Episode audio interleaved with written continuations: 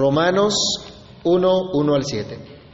Pablo, siervo de Jesucristo, llamado a ser apóstol, apartado para el Evangelio de Dios, que él había prometido antes por sus profetas en las santas escrituras, acerca de su Hijo, nuestro Señor Jesucristo, que era del linaje de David según la carne, que fue declarado Hijo de Dios con poder según el Espíritu de Santidad, por la resurrección de entre los muertos, y por quien recibimos la gracia y el apostolado, para la obediencia a la fe en todas las naciones, por amor de su nombre, entre las cuales estáis también vosotros, llamados a ser de Jesucristo a todos los que estáis en Roma, amados de Dios, llamados a ser santos, gracia y paz a vosotros,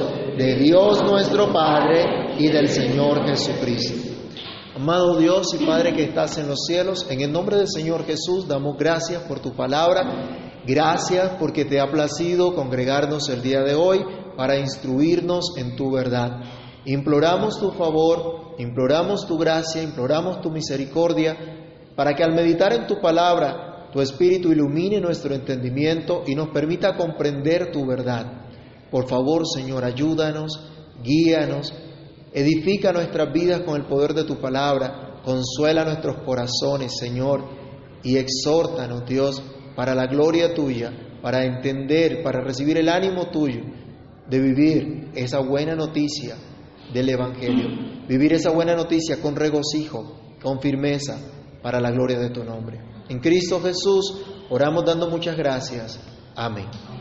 ¿Pueden tomar asiento mis hermanos?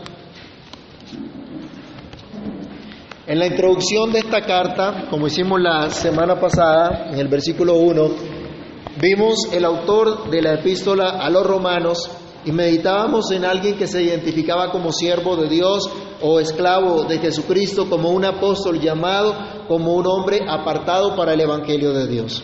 Un hombre consciente y un hombre plenamente convencido del llamado que tenía de parte de Dios, para quien no había cosa más importante sino la gloria de Dios. Y por ello, Pablo no escatimaba esfuerzo alguno en anunciar la buena noticia. Incluso después de su arduo trabajo en casi todo el imperio romano, quería también llegar hasta Roma y poder compartir allá con la iglesia la buena noticia del Evangelio. Pero inmediatamente el apóstol Pablo comienza en el versículo 2 a hablarnos, a comunicarnos ese propósito general que Él tiene con esta carta. Más adelante vamos a hablar del propósito específico, pero aquí Él está llamándonos la atención que su llamado, su vida, su proclamación es el Evangelio de Dios. Que lo único que a Él le interesa es poder proclamar entonces el Evangelio de Jesucristo. El Evangelio se trata de Jesucristo y así titulamos nuestra reflexión el día de hoy. Parece una afirmación muy obvia decir que el Evangelio se trata de Jesucristo, pero también parece que a más de uno se le ha olvidado lo que significa el Evangelio y se desvían tras la mentira con facilidad. Por eso el Señor en su palabra nos recuerda una vez más cuál es el llamado que tenemos como iglesia, como pueblo de Dios, qué es lo que debemos creer qué es lo que debemos anunciar. Y no se trata de otra cosa distinta de Jesucristo. Y Pablo una y otra vez dice, me he propuesto predicar solamente a Jesucristo, a este crucificado. Y dice entonces en nuestro texto, otra vez desde el versículo 1, Pablo, siervo de Jesucristo, llamado a ser apóstol, apartado para el Evangelio de Dios, que él había prometido antes por sus profetas en las santas escrituras. Lo primero que debemos mirar acá es, el Evangelio se trata de Jesucristo, quien fue prometido en las escrituras. Entonces, se trata de aquel que Dios prometió, de aquel de quien Dios ya había hablado. Esto nos da una indicación que Pablo no está hablando a personas que desconocían o que ignoraban acerca de la revelación especial de Dios en las Sagradas Escrituras, sino a gente que conocía de la Biblia, que conocía en su momento el Antiguo Testamento, que era lo que tenían eh, impreso en ese momento o escrito en ese momento. Él no le habla a gente que no cree en Dios. Él no le habla a personas que no han abrazado la fe de Jesucristo, sino precisamente a aquellos que han creído y que necesitan mantenerse en esa fe. Él le habla a personas que saben que ya Dios se ha revelado, que ya Dios ha hablado y ha dejado consignada su revelación por escrito. Él le habla a gente que tiene en estima lo que Dios ha dicho, como había ocurrido en el Antiguo Testamento. Y en ese momento estaba en progreso la revelación de Dios que se estaba consignando en lo que hoy conocemos nosotros como el Nuevo Testamento. Pablo habla entonces de una buena noticia de aquel que fue prometido por Dios. Entonces, Pablo no se está promocionando a sí mismo. Pablo no está buscando que la gente ponga su esperanza en él como un gran apóstol, como un gran hombre de Dios, sino en aquel a quien Dios mismo señaló como esperanza para los suyos. Vayamos a Tito capítulo 1, versículo 2. Pablo habla de aquel que constituye la promesa eterna de salvación de Dios para su pueblo. Así se lo decía también a Tito. Tito 1, 2. La esperanza de la vida eterna, la cual Dios, que no miente, prometió desde antes del principio de los siglos Pablo entonces no viene con un mensaje nuevo. Y él no le escribe a cada iglesia un mensaje nuevo. No trae una novedad, no trae una revelación extraña, no trae algo que se saca acá de la manga, algo que se le ocurrió. Voy a escribirle a, esta iglesia, vamos a ver qué, qué le decimos. No, él está hablando de acuerdo a lo que Dios ya había revelado, de acuerdo a lo que Dios ya había hablado en el pasado. Él no echa por tierra lo que Dios ha revelado, lo que Dios ha dado a su pueblo a través de los años. Por cierto, hago un paréntesis, hoy día hay algunas personas que echan por tierra lo que Dios ya hizo en toda la historia. Y no quieren ver la historia de la iglesia, y cuando miran la historia de la iglesia dicen, no, nosotros tenemos el Espíritu de Dios y entonces como tenemos el Espíritu de Dios estamos creando una nueva historia. Como si Dios no hubiese intervenido en la historia, como si Dios no hubiese actuado y, y hubiese hablado a su pueblo a lo largo de la historia. Pablo no apela tampoco a una tradición humana, sino que apela a la revelación de Dios a través de los profetas dice que Dios había prometido antes por sus profetas, no por cualquier persona, sino dice por los profetas. ¿Y quiénes eran los profetas?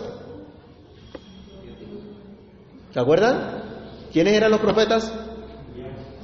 Los que Dios enviaba, los que Dios levantaba, los que Dios inspiraba, para que hicieran qué cosa? Lo que a ellos se les ocurriera, para que hablaran de parte de Dios, para que mostraran la voluntad de Dios, para que llamaran al pueblo al arrepentimiento, para que llamaran al pueblo a volverse a la palabra de Dios. Eso eran los profetas. Dios entonces se reveló y dice Pablo, estoy hablando del mensaje de Jesucristo. La buena noticia se trata de Jesucristo y de ese Jesucristo hablaron los profetas. Un comentarista nos dice que estos profetas Pablo los ve no solamente profetas del estilo de Isaías, de Jeremías, sino todos los escritores sagrados del Antiguo Testamento, a quienes el mismo Señor Jesucristo avala como inspirados por Dios para testificar precisamente de su obra. Leamos por favor Lucas capítulo 24 del versículo 25 al 27 y luego del versículo 44 al 48. Lucas 24 del 25 al 27 y luego del 44 al 48. El que lo tenga lo puede leer, por favor.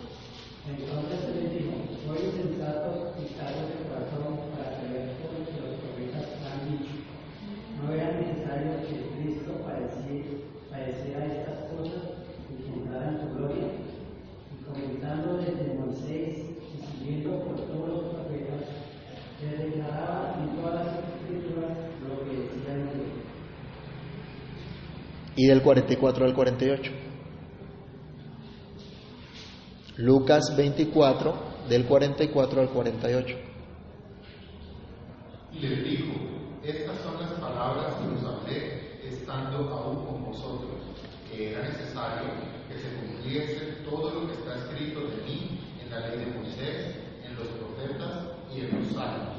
Entonces les abrió el entendimiento para que comprendiesen las escrituras y les dijo, así está escrito y así fue necesario que el Cristo padeciese y resucitase de los muertos al tercer día y que se predicase en su nombre el arrepentimiento y el perdón de pecados en todas las naciones, comenzando desde Jerusalén. Y vosotros sois testigos de estas cosas. Entonces Cristo está, una vez resucitado, le, diciéndole a los discípulos, se ha cumplido absolutamente todo lo que Dios ha revelado acerca de mí. Él les habla de la ley, de los salmos, de los profetas, que eran tres divisiones básicas que los judíos conocían de la revelación de Dios. Entonces estaba la palabra de Dios y él estaba hablando allí lo que Dios ha revelado en su momento. Pero Cristo mismo, la vida misma de Cristo, fue el cumplimiento de esas profecías que hicieron estos hombres en la antigua dispensación. Por ejemplo, vayamos a Lucas capítulo 4, del verso 16 al 21, cuando el Señor Jesús entra a la sinagoga, lee una porción del profeta Isaías y mira lo que dice al respecto. Lucas 4, 16 al 21.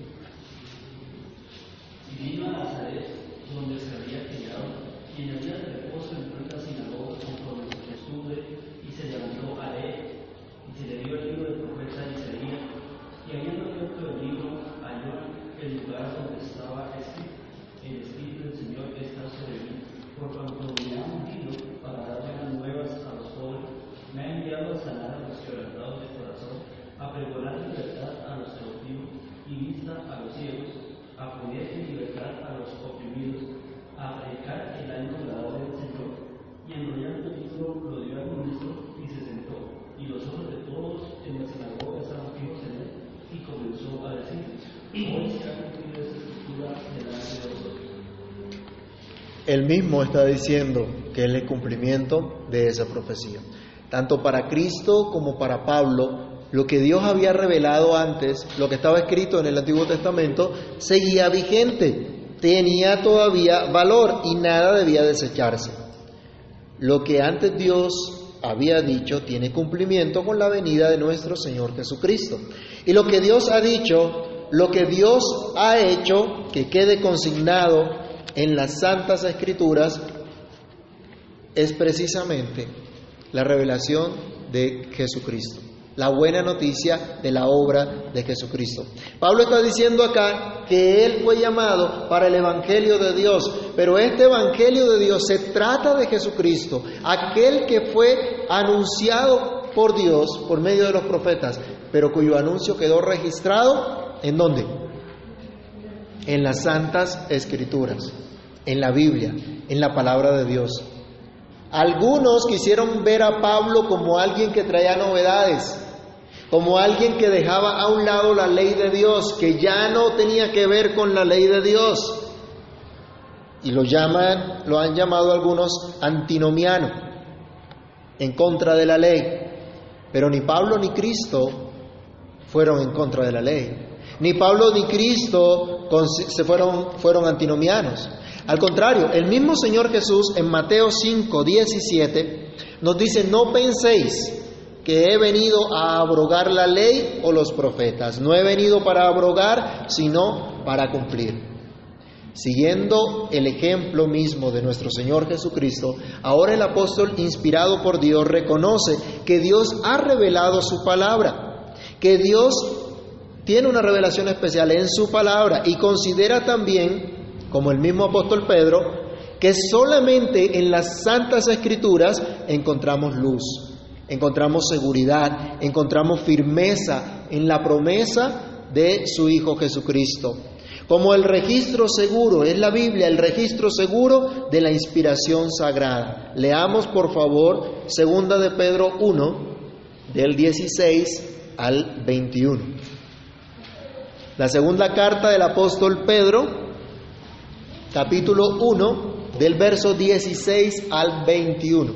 Porque no se ha dado a conocer el poder y la vida de nuestro Señor Jesucristo, siguiendo fábulas artificiosas, sino como habiendo visto con nuestros propios ojos su majestad. Pues cuando Él recibió de Dios Padre honra y gloria,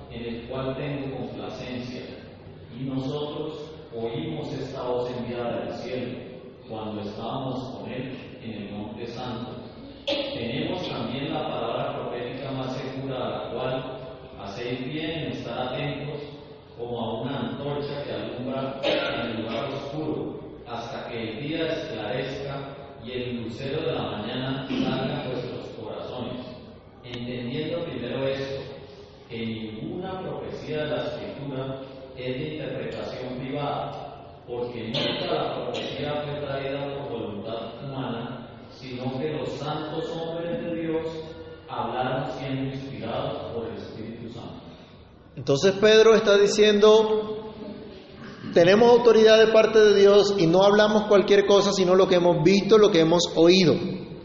Pero él dice, aparte de nuestra experiencia como apóstoles, está la santa palabra de Dios, está la escritura, está la palabra profética más segura. ¿Quiere conocer a Dios? ¿Quiere saber quién es Dios? ¿Quiere conocer la obra de Dios? ¿Quiere estar seguro de estar en la verdad? Lea la Biblia. Sométase a las escrituras.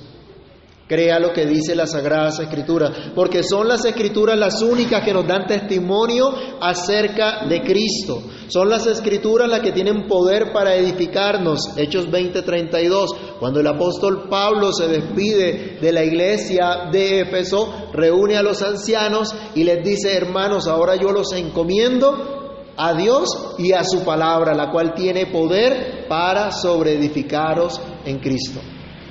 Es solo la palabra de Dios la que nos puede hacer crecer. Son las escrituras las que pueden santificarnos. Jesús dijo, Padre, santifícalos en tu verdad. Tu palabra es verdad.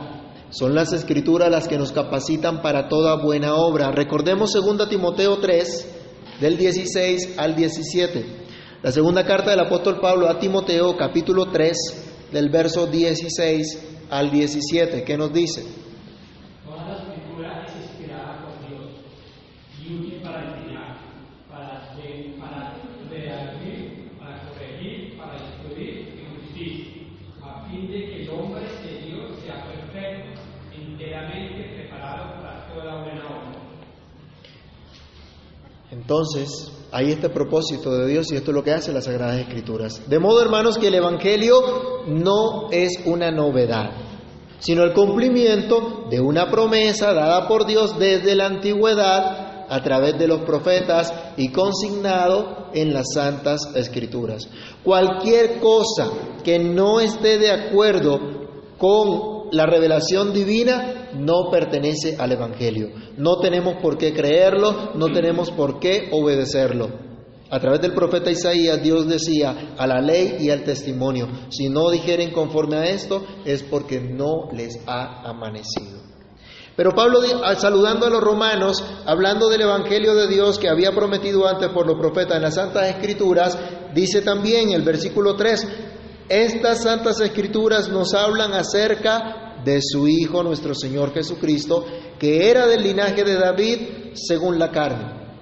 Lo segundo que vemos acá es que el Evangelio se trata de Jesucristo, quien es de la simiente de David. Pablo acentúa primero que Cristo es el Hijo de Dios y más adelante vamos a meditar en ello.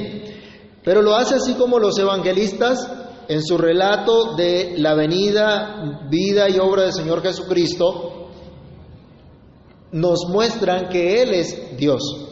¿Se acuerdan del relato del, del ángel o la, la revelación que María tiene por medio de un ángel, que tiene José también por medio de un ángel acerca del nacimiento del Señor Jesús y lo que Él haría?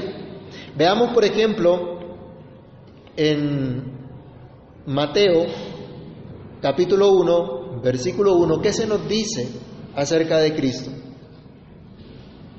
Dios mismo había dado esta revelación en las escrituras acerca del Mesías y él decía que el Mesías vendría de la casa de David y así está dando cumplimiento a la promesa que Dios hace al rey David de que su descendencia habría uno que se sentaría en su trono para siempre. ¿Qué nos dice primero Mateo 1.1?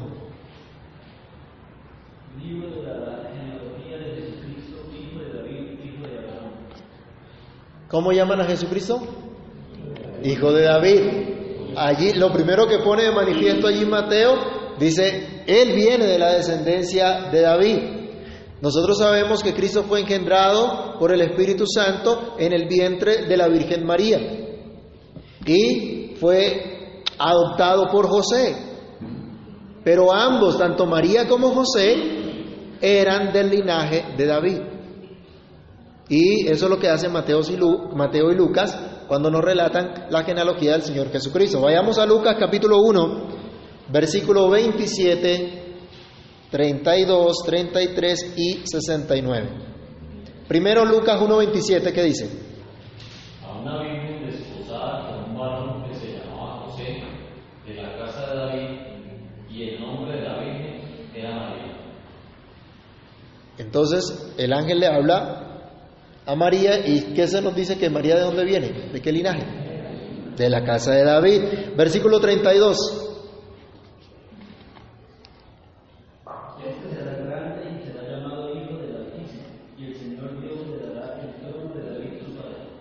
Hijo del Altísimo, en otras palabras, hijo de Dios. 33. Y reinará sobre la casa de Jacob para siempre, y su reino no tendrá fin. ¿Un reino cómo? Eterno. Un reino eterno. Y 69. Y nos levantó un poderoso Salvador en la casa de David su siervo. Cuando se está dando gracias por lo que Dios ha hecho, se nos dice, esto fue lo que Dios hizo. ¿Y de dónde, por qué el relato evangélico nos habla de este cumplimiento? ¿Dónde estaba eso? Leamos, por ejemplo, segundo libro de Samuel, en el Antiguo Testamento, segundo libro de Samuel, capítulo 7, del versículo 12 al 16.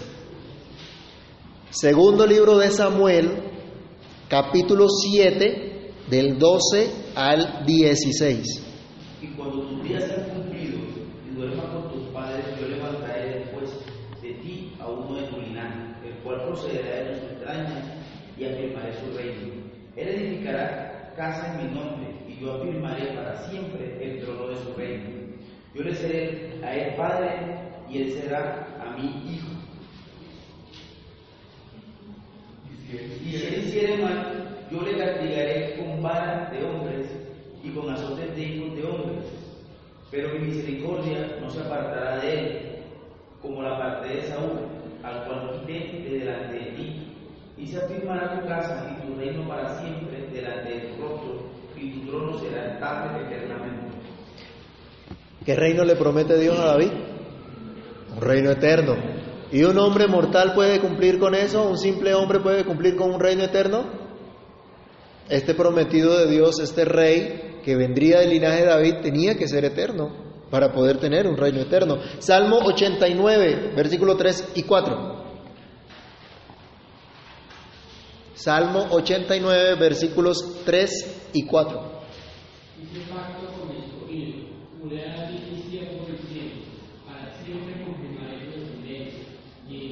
Tu trono por toda la generación. Otra vez, una promesa eterna. En Isaías, capítulo 1, del verso 1 al 5 y luego el verso 10. Isaías 1, del 1 al 5 y luego el verso 10. Visión de Isaías, hijo de Amós, la cual dio acerca de Judá y Jerusalén en día de Usías, Jotam, Acab y Ezequías, reyes de Judá. Hoy, cielos, y escucha tierra. Escucha tu tierra, porque habla Jehová, crié hijos y los engendraré. Perdón, perdón hermanos, no es el 1, sino el 11. Me faltó un 1. 11. Es Isaías 11, del 1 al 5 y luego el verso 10. Saldrá una vara del trono de Isaí y un vástago retoñará de sus raíces y reposará sobre él el espíritu de Jehová, espíritu de sabiduría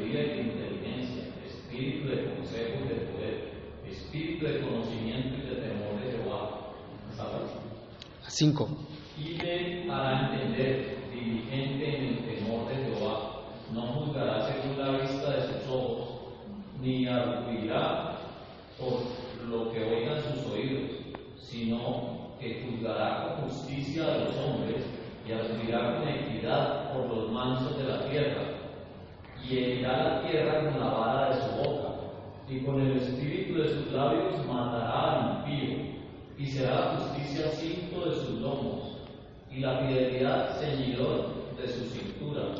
10.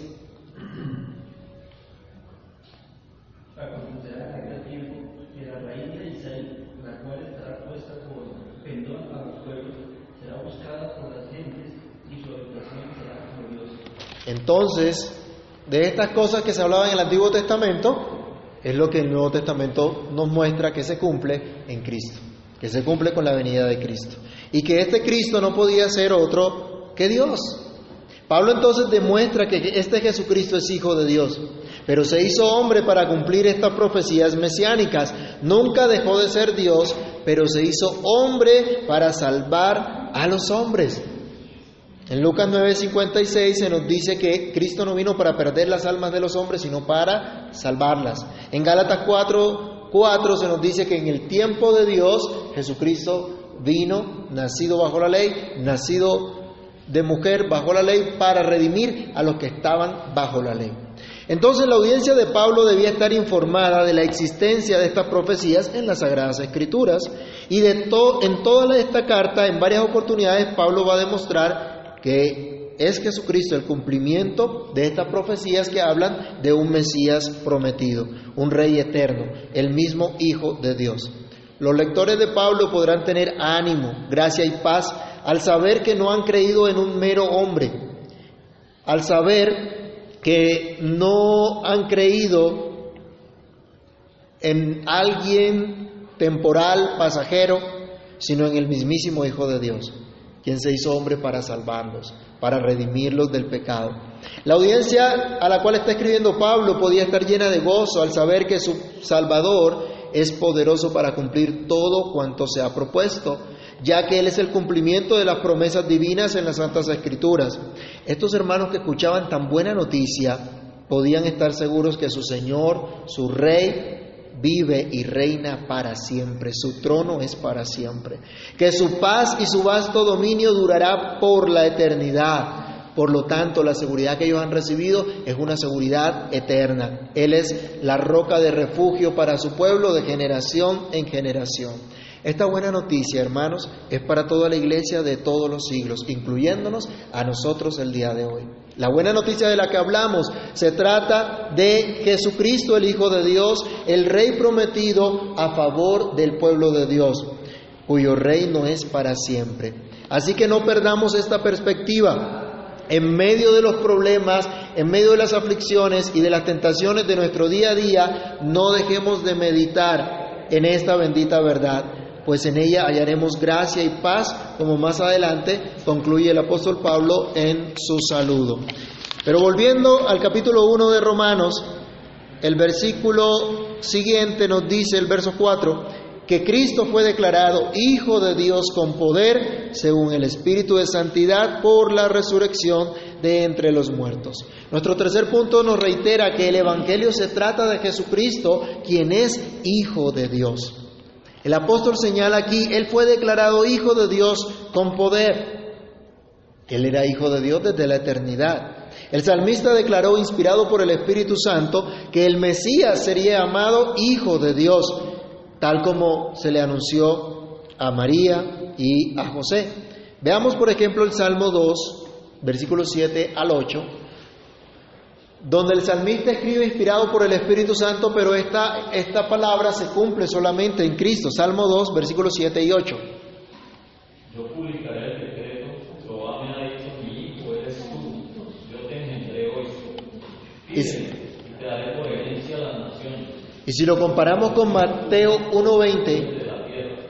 comparamos este versículo con Mateo 1.20, cuando el ángel está hablando a María, dice que este será llamado como.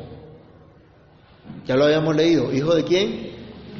Hijo del Altísimo, Hijo de Dios. En Lucas, 20, en Lucas 2, del 30 al 33, también se nos habla que Él es llamado Hijo de Dios. ¿Se acuerdan en la transfiguración? Cuando el rostro del Señor se, se, llena de resplandor y los discípulos lo ven, escuchan una voz que dice, este es mi Hijo amado en el cual tengo complacencia, a Él oír. Cuando fue bautizado, estas mismas palabras también se dieron de una voz del cielo. Pablo entonces declara en esta, esta verdad, no solo en esta oportunidad, sino en otras oportunidades, incluso en Romanos 9:5, declara él que Jesucristo es Dios sobre todas las cosas y por lo tanto es eterno. Así como el resto de las epístolas habla del Hijo de Dios, el Hijo eterno de Dios. Esta es una verdad, esta es una doctrina sin la cual no hay buena noticia. Si nosotros no creemos que Jesucristo es Dios, no somos salvos no tenemos salvación. El que no crea que Jesucristo es el Hijo de Dios no tiene la vida eterna. Y esta es una doctrina básica. Hay algunos que no creen que Jesucristo sea el Hijo de Dios. Entonces no tienen la vida, sino que la ira de Dios está sobre ellos. Se pueden llamar como se quieran llamar, pero si no creen que Jesucristo es el Hijo de Dios, van al infierno, están perdidos. No hay salvación. Solo Jesucristo es el Hijo de Dios. Sin Él no habría cumplimiento de las promesas de Dios para redimir a su pueblo. Esta es una doctrina sin la cual el cristianismo caería. Solo el Hijo eterno de Dios, quien es verdadero Dios, puede salvar a su pueblo de sus pecados, llevando la sentencia de muerte que merecían todos nuestros pecados y que recayeron sobre Él. Leamos Romanos 4:25.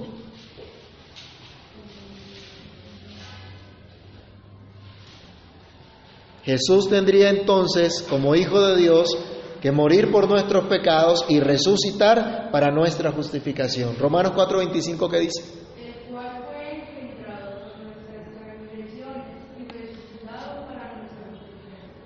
Fue entregado por nuestras transgresiones, pero resucitado para nuestra justificación. Muchos no vieron así a Cristo como el Hijo de Dios cuando fue encarnado. Pero Dios se encargó de testificar acerca de su Hijo en su vida, en su muerte y en su resurrección. Y dice Pablo, Él fue declarado Hijo de Dios con poder por la resurrección de entre los muertos. Él fue resucitado por el Espíritu Santo. Se dio evidencia que éste realmente era el Hijo de Dios. ¿Se acuerdan del centurión que al ver que salió agua y sangre de, Cristo, del costado que fue lanzado por él, dijo, verdaderamente este hombre era el Hijo de Dios. Cuando Cristo resucita, es la confirmación, es la exaltación de Cristo.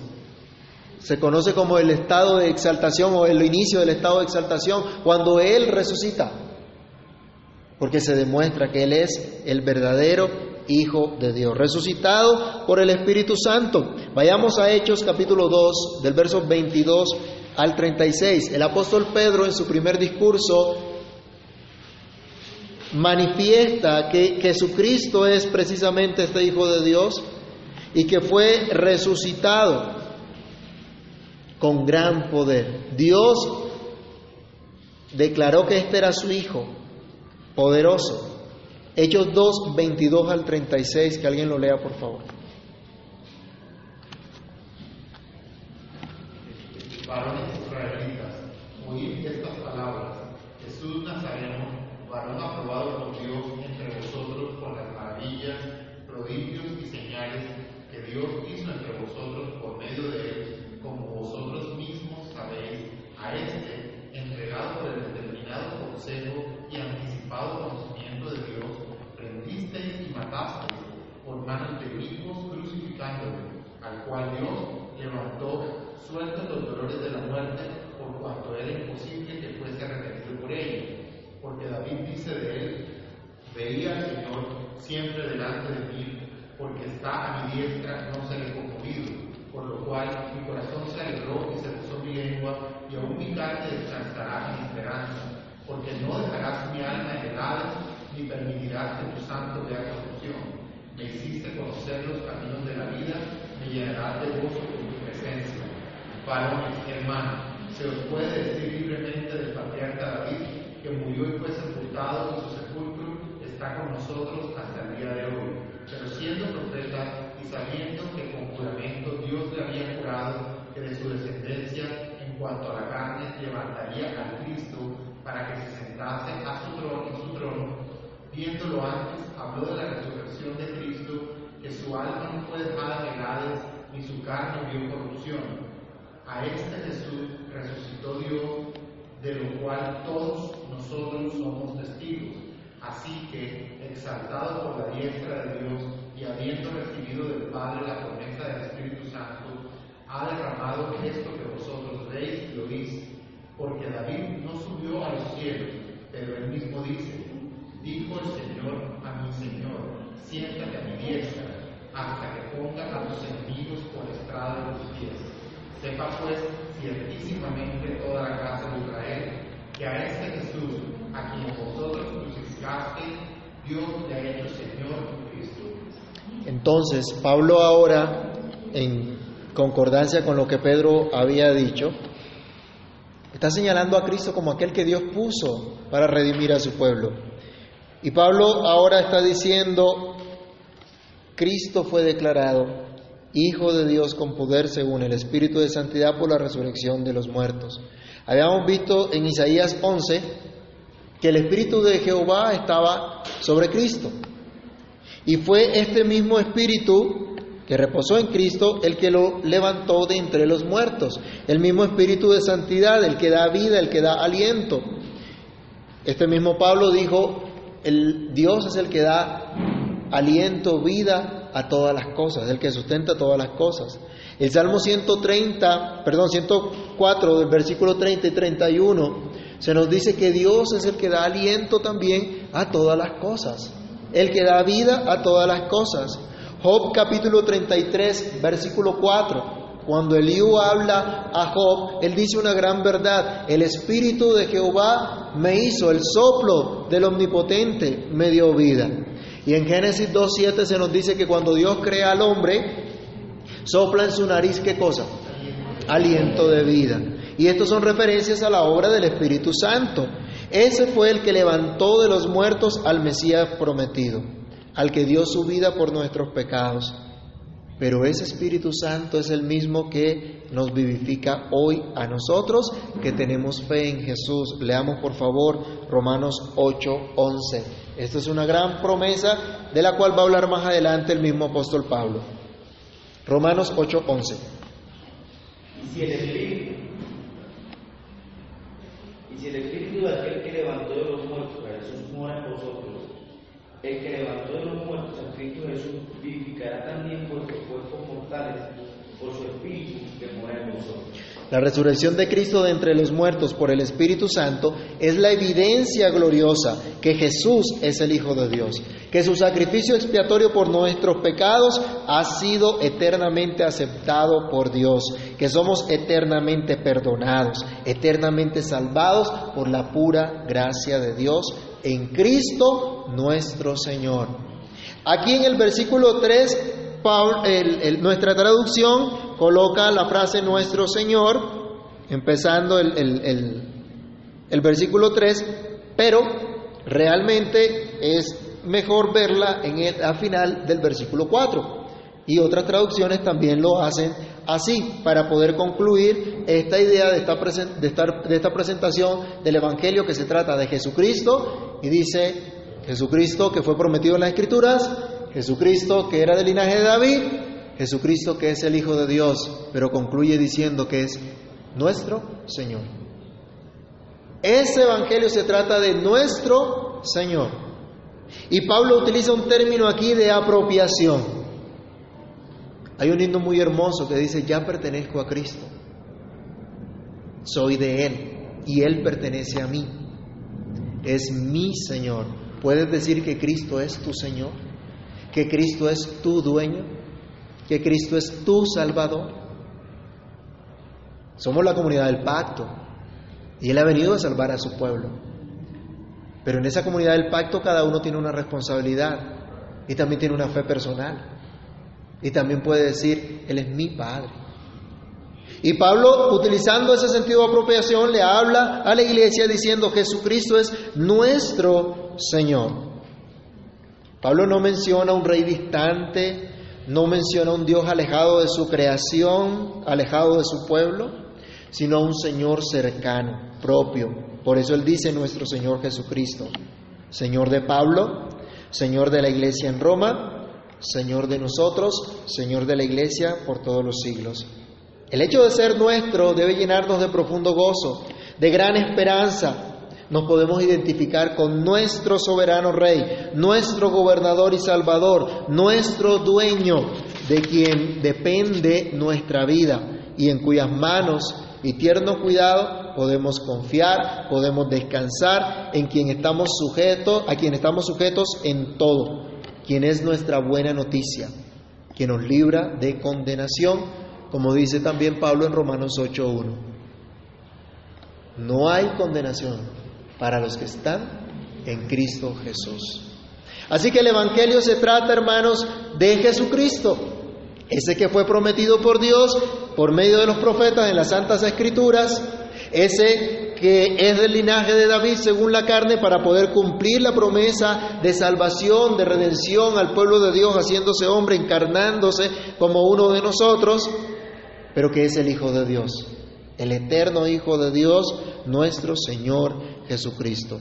La pregunta para que reflexionemos es, ¿conoces a ese del que hablan las Escrituras? ¿Conoces a ese que es Dios por sobre todas las cosas?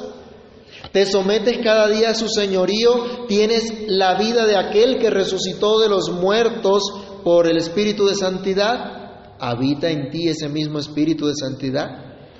Que Dios tenga misericordia de cada uno de nosotros, hermanos, para que entendamos que el Evangelio no se trata de otra cosa, sino de nuestro Señor Jesucristo. Y que podamos sacar de nuestra mente cualquier otra idea distinta a la verdad del Salvador prometido en las Escrituras.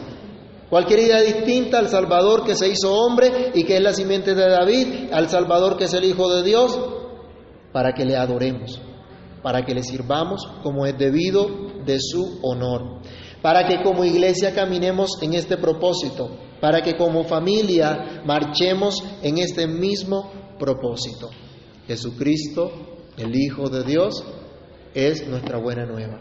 Oremos. Padre que estás en los cielos, en el nombre del Señor Jesucristo, queremos darte gracias por tu palabra. Gracias por permitirnos una vez más recordar que el Evangelio se trata de tu Santo Hijo Jesús que la única buena noticia la encontramos en ti y tu palabra nos testifica de aquel que vino y se hizo hombre para salvar a los hombres. Hoy te pedimos, Señor, ten misericordia de nosotros y permítenos conocerte.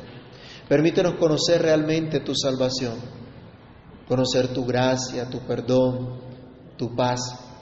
Permítenos conocer que tú eres nuestro Salvador, pero permítenos conocer también que eres nuestro Señor, eres nuestro dueño pero no un Señor que oprime, que destruye, sino ese Señor soberano, glorioso que nos cuida, que nos muestra su gracia, que nos muestra su amor, que nos muestra su misericordia constantemente.